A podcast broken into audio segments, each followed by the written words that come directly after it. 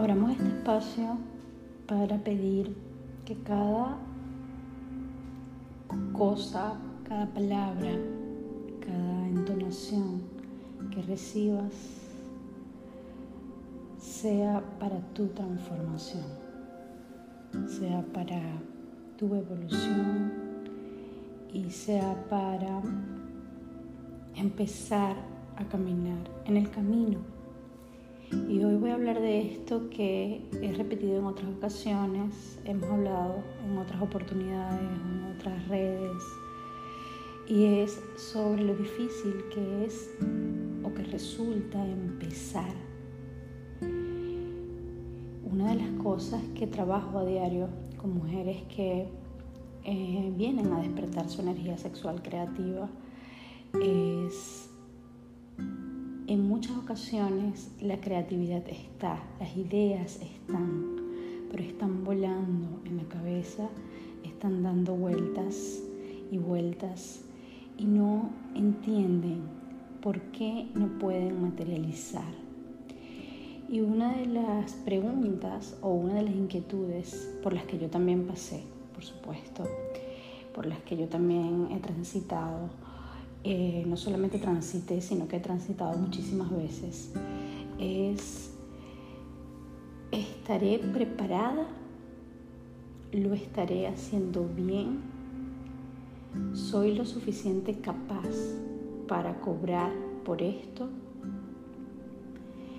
Eh, ¿Tengo suficiente para dar o me falta estudiar, prepararme o investigar más? Y todo esto lamentablemente son mandatos que vienen de esa historia de patriarcado o de autoridad extrema, donde eh, sí, en nuestra historia se nos bloqueó muchísimo para permitirnos ejercer algo. era muy raro ver a una mujer ejerciendo alguna profesión y las veces que lo hicimos fue contra viento y marea. Fue lanzándose un grupo de gente encima, eran eh, señaladas, mal vistas, aquella mujer que decidía emprender o decidía hacer o inventar. De hecho, hay millones de libros de las primeras mujeres que lo lograron porque era visto como algo extraordinario, algo que no podía ser común en nuestra historia. Y todo eso que está en nuestra historia está en nuestro inconsciente colectivo. Por eso en muchas ocasiones a nosotros nos cuesta tanto movernos, nos cuesta tanto realmente materializar esa investigación, eso que creé, eso que inventé. Nos hace falta la fuerza, nos hace falta la decisión, nos hace falta arriesgarnos también. Es una cuestión también de estar muy, muy, muy en lo racional y pensar que nunca estoy lista. Le decía en estos días a una de ellas que en todas, en todas las profesiones o en todos los ámbitos laborales hemos sido charlatanes. Esto lo escuché alguna vez de mi, de mi coach. Hemos sido charlatanes porque obviamente cuando nos dan nuestro título nuestro certificado de o cuando estudiamos alguna cosa o nos especializamos en una investigación o en algún libro o en alguna técnica y salimos al mundo a ofrecerlo, obviamente somos personas sin experiencias, no tenemos ningún background, podemos tener todo el estudio del mundo, pero todavía no tenemos esa experiencia que necesitamos para eh, poder estar en el día a día. Es lo mismo que pasa en el sistema escolar. Puedes estar, puedes sacar todas las mejores notas, los mejores puntajes, pero la vida real es muy diferente. La vida real es muy diferente a la teoría. Nos pasa a las mamás también en la crianza, las que nos preparamos muchísimo, las que leímos muchísimo, las que pensábamos que no las sabíamos todas. Siempre llega uno de los hijos como gran maestros que son a decirnos que así no es, que la práctica es diferente. Lo mismo sucede en el día a día y cuando queremos emprender un proyecto. Empezamos a decirnos que no estoy lista, que me da miedo, que si me equivoco estoy trabajando, por lo menos en mi caso personal, con la emocionalidad o el bienestar emocional de alguien, yo con el respeto que se merecen. Y aprovecho para honrarlos porque cuando los nombro los honro y cuando los honro les doy su lugar en el mundo, aunque difiera muchísimo de, la ciencia médica. Vamos a poner el ejemplo de algo que tiene muchísima autoridad en el mundo y que por supuesto les pasa y por supuesto son charlatanes en algún momento, que son los doctores. El doctor al graduarse, al hacer sus prácticas profesionales, sale al mundo a operar. Y en su primera operación, él no se siente listo tampoco, a él le tiemblan las manos.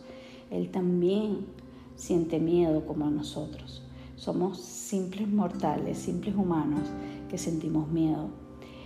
Y sin embargo, si no se atreve a poner en juego esa vida, abriendo ese cuerpo, operando, él no va a poder tener la práctica o tener la experiencia para ser de los mejores doctores y para poder eh, operar muchas veces en su vida.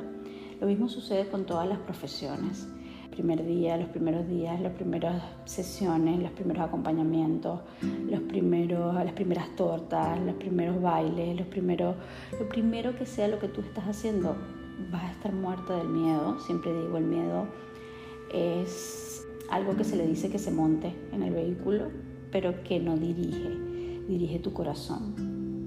Nos separamos de esa parte racional o ese, esa vocecita interna eh, muchos lo llaman ego, que nos empieza a decir que no, que no lo vas a poder hacer y le bajamos un poquito el volumen, podemos utilizar, ¿por qué no?, afirmaciones que nos ayuden a, a, contrarrestar esa vocecita y empezar, y empezar con eso que tienes en mente, empezar con lo que tienes, empezar sin tener que excusarte en que necesitas el momento, el tiempo y el espacio perfecto para hacerlo.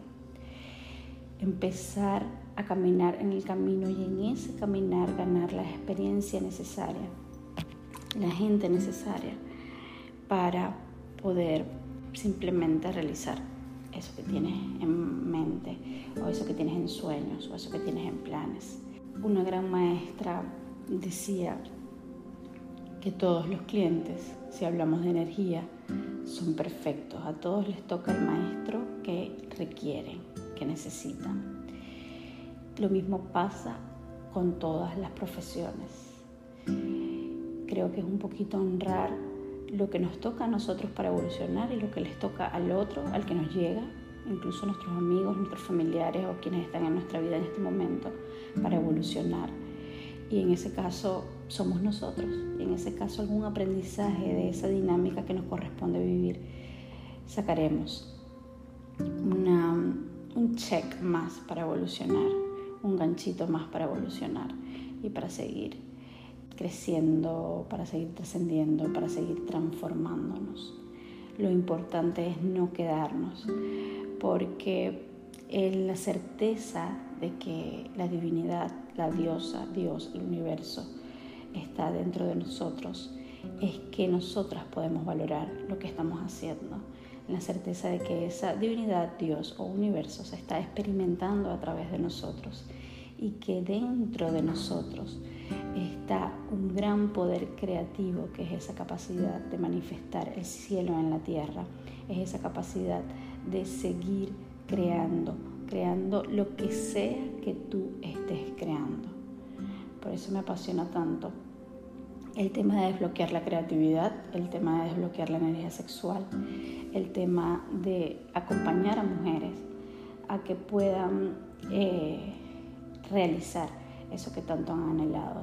En estos días colocaba un post donde decía la empujadora, y no desde la agresividad, no desde irrespetar el proceso del otro, porque todos tenemos un proceso muy distinto, eh, algunos más lentos, otros más rápidos, todos tenemos una manera de transitar, todos también quizás el trabajo no es eh, que realices el proyecto, sino primero ver dónde estás polarizada, si en tu energía femenina o en tu energía masculina.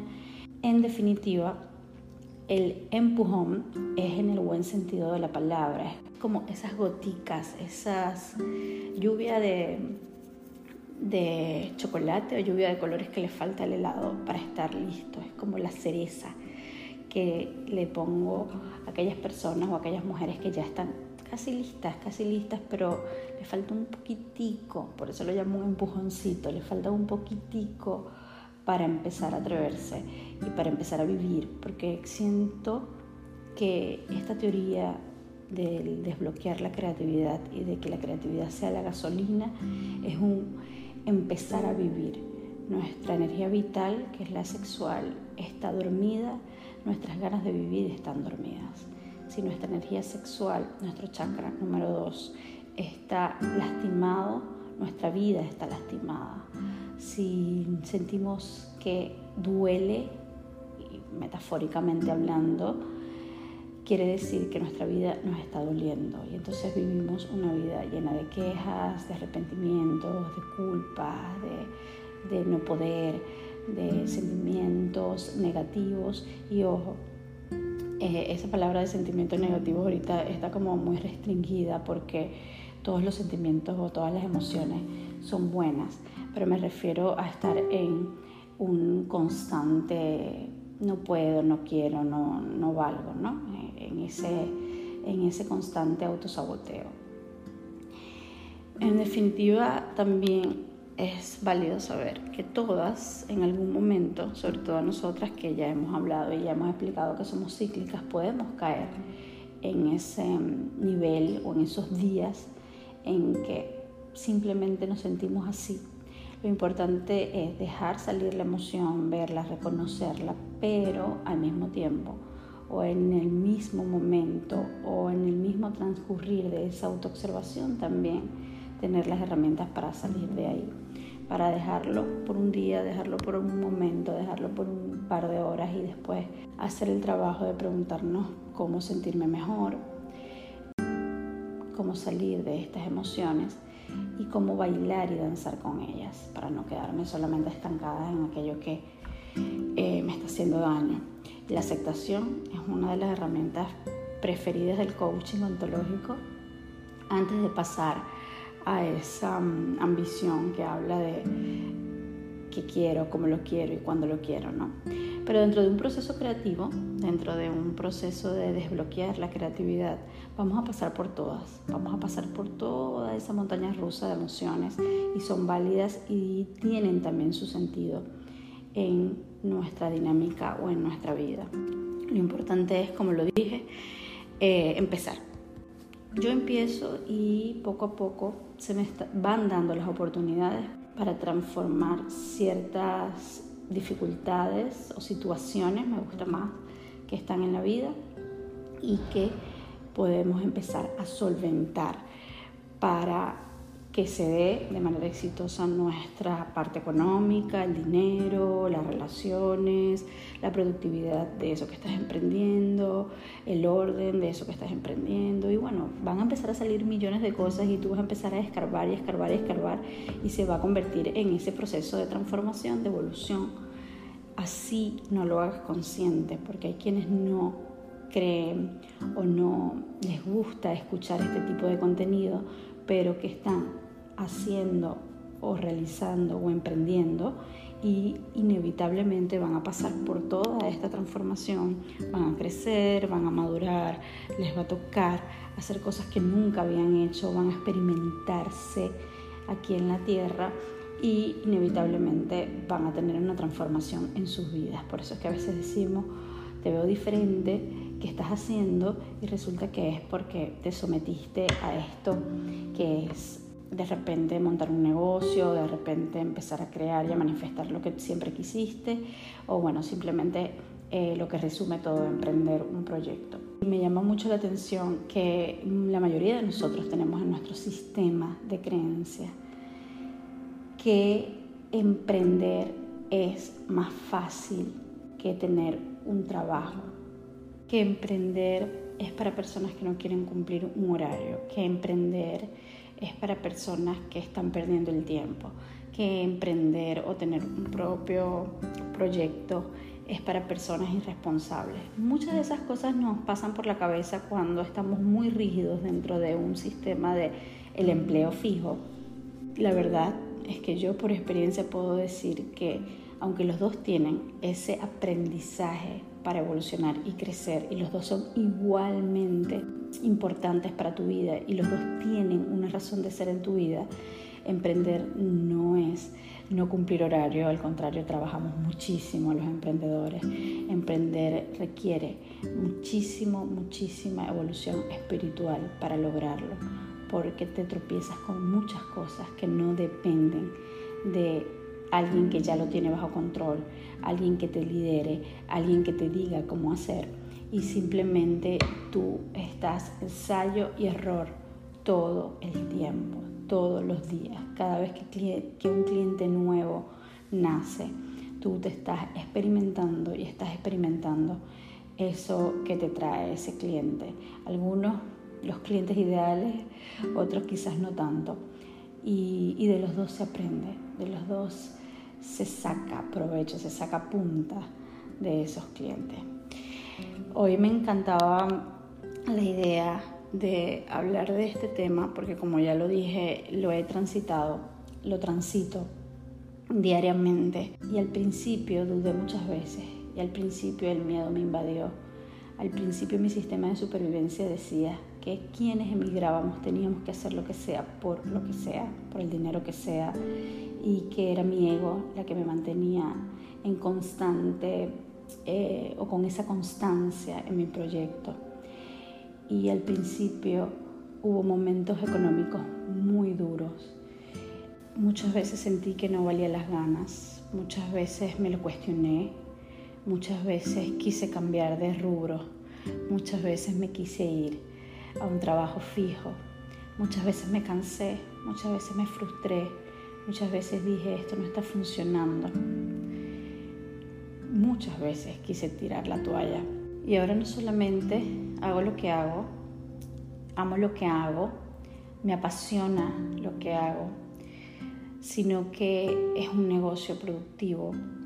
Naturalmente tiene sus altas y sus bajas, pero sobre todo es un emprendimiento que me ha hecho crecer, que me ha hecho darme cuenta y valorar muchísimas cosas en mi vida y sobre todo el regalo de la divinidad de acompañar a otras mujeres a que transiten ese camino que yo transité.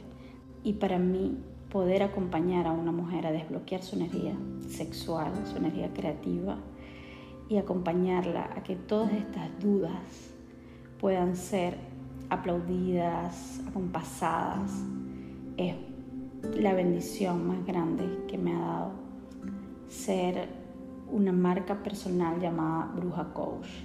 Esa marca que nació de algo más grande, de algo, lo que llaman aquí milagros. Yo siento que es cuando se alinean todas tus energías y alineas todo tu cuerpo, tu mente y tu espíritu, tu alma. Ocurren ese tipo de regalos. En definitiva, una marca personal que está llena de amor, que está llena de creer fielmente en ser ese canal entre el cielo y la tierra. Gracias a todas por estar ahí.